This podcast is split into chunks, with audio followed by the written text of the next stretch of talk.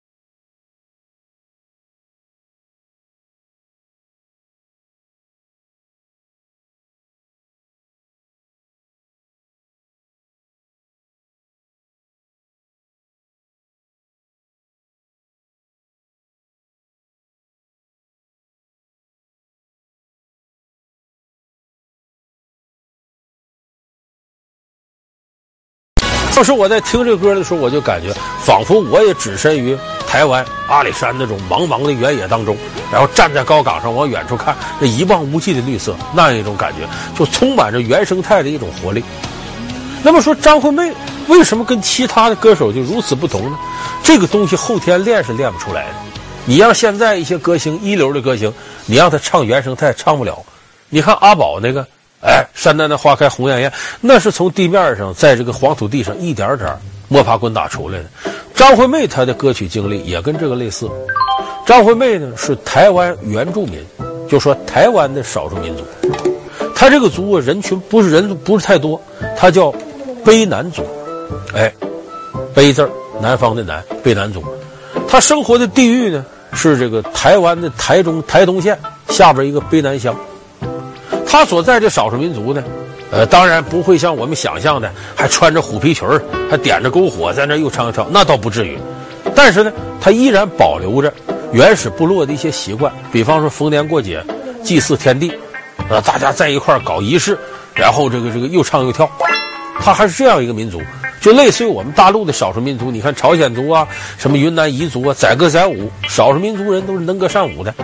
张惠妹很小的时候，在这个部落里头，就是领唱领跳的，所以就说他在这个一个具有音乐天分的少数民族当中，他都属于拔尖的。所以张惠妹呢，很小的时候音乐天分就已经很足了。可是她虽然有音乐天分，在商业化的音乐领域呢，她属于未经雕琢的璞玉，也就是说还透着那种土气，没有经过后来这种标准音乐人的这种打磨和历练。那他是怎么走向这个歌坛的呢？属于台湾原住民族的张惠妹，有着与生俱来的音乐细胞。可是因为出生在乡下，张惠妹没有机会向更多的人表现自己。那么，张惠妹又是怎么走进歌坛的呢？那她是怎么走向这个歌坛的呢？这个过程很有意思，这得感谢她父亲。他父亲呢，有一次得了病很重，就从这个山沟里边啊，把他父亲送出来住院。那个时候啊，他家里非常穷。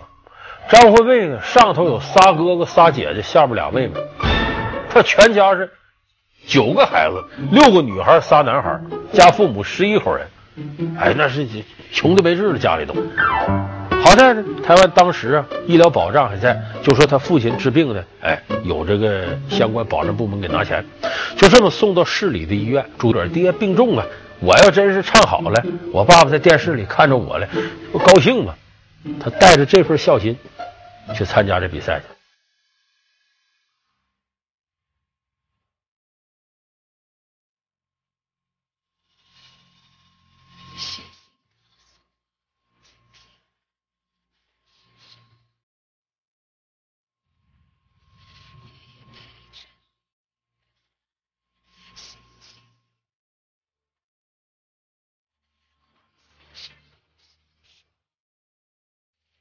一九九二年，张惠妹在父亲的鼓励下，第一次参加了台式五等奖歌唱比赛，在最后一场比赛中，因为忘词而未能夺冠。那那首歌是完全不熟的，嗯、然后在那次比赛又特别紧张，然后身体又不舒服，然后可能就是感冒啊什么，就一关给 PK 下来，他很难过。他爸爸说：“没事没事，咱可以再努力。”后来他爸爸就跟他讲：“一回不行，咱第二回嘛。你头一回你没经验，山里孩子有点怯场，第二回你接着参加。到第二年又有这五等奖歌唱大赛，张惠妹就报名了。可这时候呢，他爸爸病重了已经。张惠妹那边比赛，他家里人说：‘你爸爸病重没事，我们伺候着，你一心一意比赛。’结果比到大概到半决赛前后的时候，传来消息了，他爸爸死了。张惠妹很难过。”就不想比了，家里人说，你到这程度能撤吗？行百里者半九十，不能撤下来。而且你要拿了冠军，这不是对你爸爸在天之灵最好的告慰吗？张惠妹坚持下来了，最终把这个大奖赛的这个头等奖就冠军拿到手了，然后拿着奖杯到他父亲灵前去祭奠他父亲。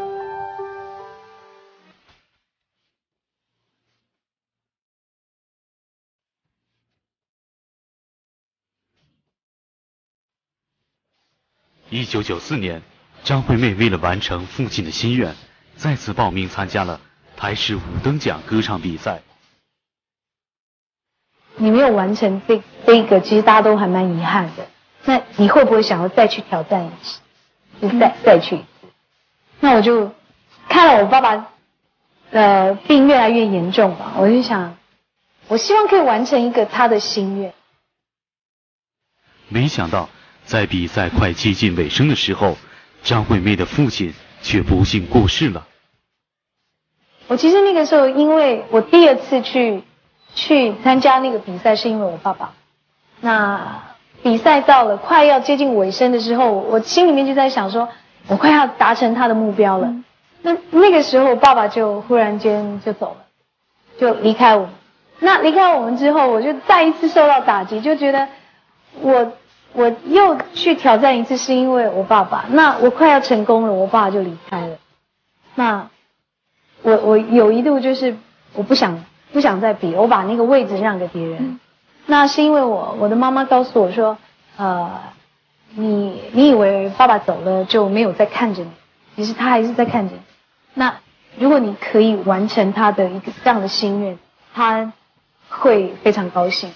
所以，所以我就就是再再出发这样子。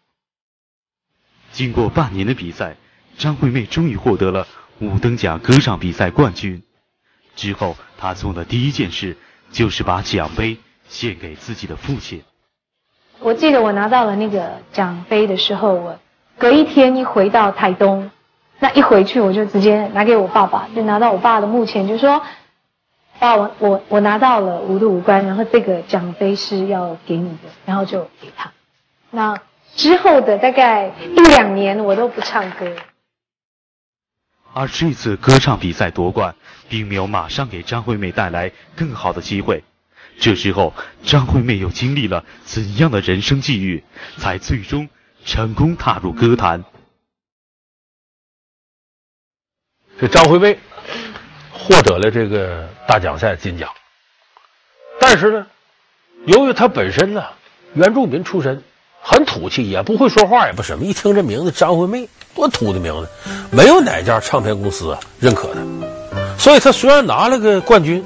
还是回到了原来的生活状态当中，哎，没有说一下子就出名。这个时候呢，他迎来了个机遇。他有个表哥呀，在台中市开酒吧。台湾这酒吧呢，这有驻唱歌手。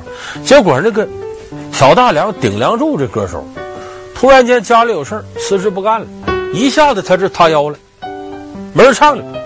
他表哥一想，这找谁去？临时请，价码太高，请不起啊。突然一想，哎呀。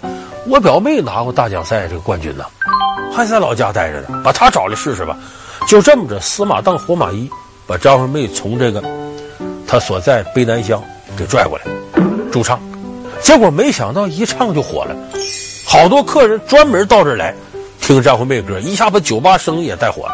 结果这在当时城市里就传开了，说有个乡下丫头，哎呦唱这个好，不少人来听了。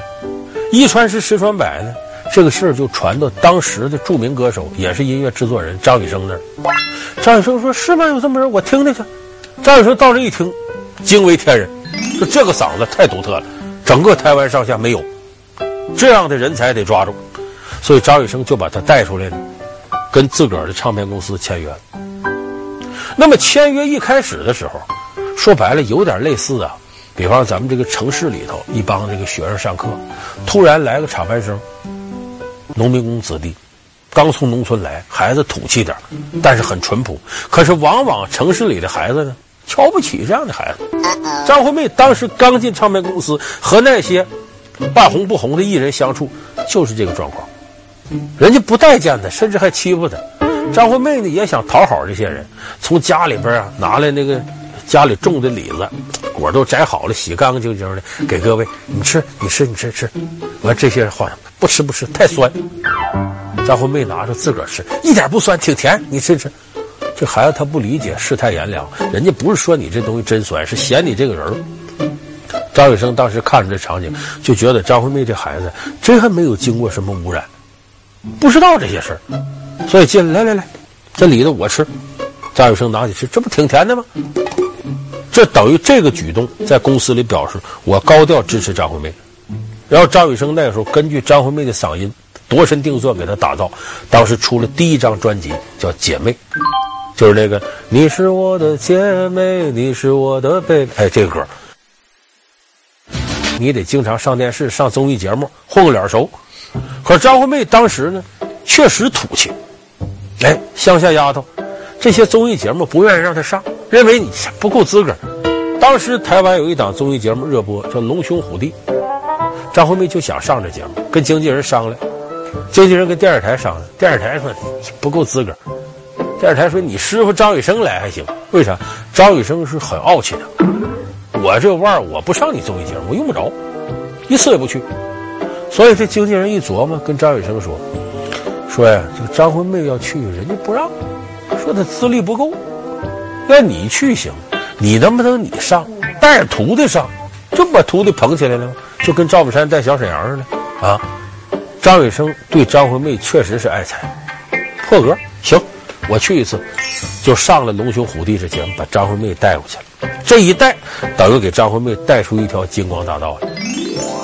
后来上了电视出名了，又推出第二张专辑，就是大家常听的《Bad Boy》。我记得什么 Bad Boy Bad Boy，你的坏叫我不明白，就这个专辑。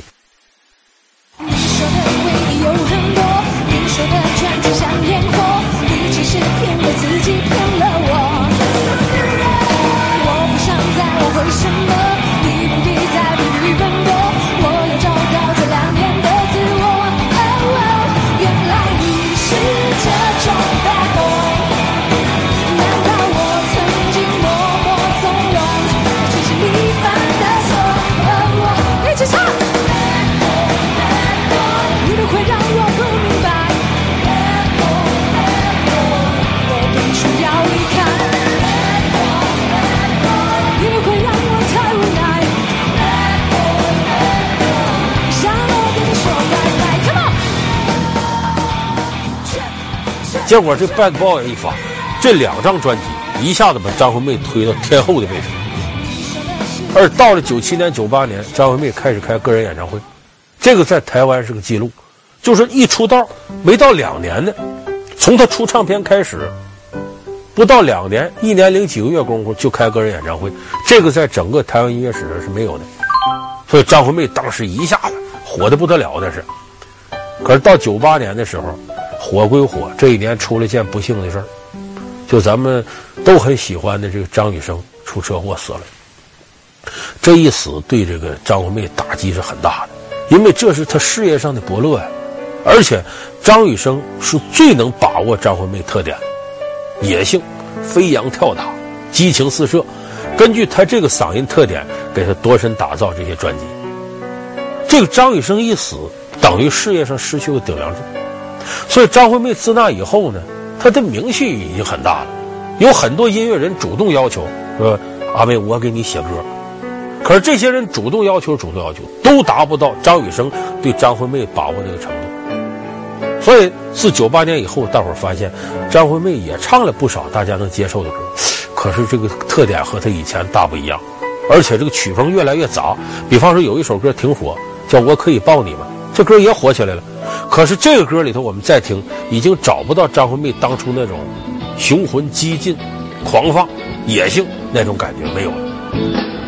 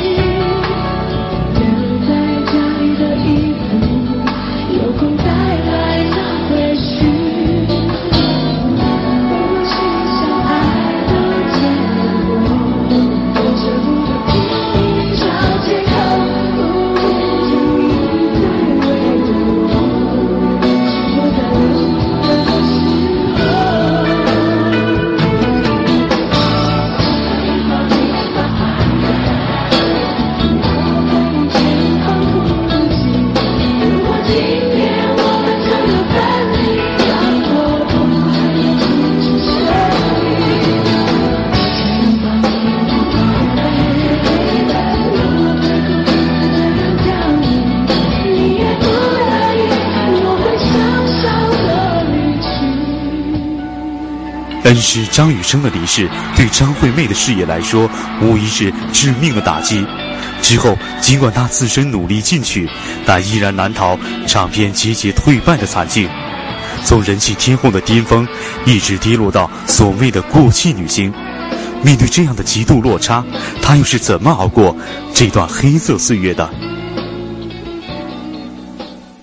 那么。这种事情就越来越多的出现，使张惠妹越来越迷失自己的风格，一步一步走下坡路。后来，两千零四年的时候，张惠妹呢发行了一张专辑，这专辑卖的那个惨，没卖出几张去。这个时候，张惠妹的老东家华纳唱片，这个制片人就跟她说了：“阿妹，你这些年也没歇着啊，休息一年吧，出去玩玩去。”这啥意思？就是你别干了，你再干，你想出我们怕赔本的。张惠妹听了心里挺难受，没办法，两千零五年远走美国，去学习音乐，到茱莉亚音乐学院去充电去了。实际其实就等于是败走麦城。但张惠妹有这点好，这真是一个就是打不垮、拖不烂的人。在美国学了一年之后，回到台湾，回到台湾呢还不行，就是他当时的整个这个风格，已经丧失殆尽了，只能一点点再重新摸索。那么在这个过程当中啊，要别人早就消消停停自个儿琢磨了，他不呢，一年出一张唱片，一年出一张唱片，赔钱我也干。啊，张惠妹也有点钱，当时就这么一年一年这么攒着。厚积薄发，终于等到那二零一零年去参加这个金曲奖，一下子夺了六个大奖，就攒到一定份儿的时候呢，他这个音乐的才能又重新拾回来，喷薄而出，打破了周杰伦一次得五奖的这么个记录。那你看，跟这个张惠妹同时代的，什么李玟的、许茹芸的这些人，你看看现在哪儿去了？有的做生意了，有的嫁富豪、相夫教子不出来了，只有张惠妹一直坚持这些年，还在乐坛一线打拼。说她为什么能做到这点呢？通俗的解释，拿音乐是生命，把音乐当做自个儿事业，这固然有这因素，还很主要一点，张惠妹这些年婚姻上也不是很顺利，而且作为原住民，从小受的教育有限，你让他除了唱歌干别的他都不会，所以自古那条路逼着他也得往这方向走。所以咱们最后说句实在话，可能有些女观众不爱听。这个女人呢，如果婚姻上特幸福了，你记住，她事业上一般想有成就难。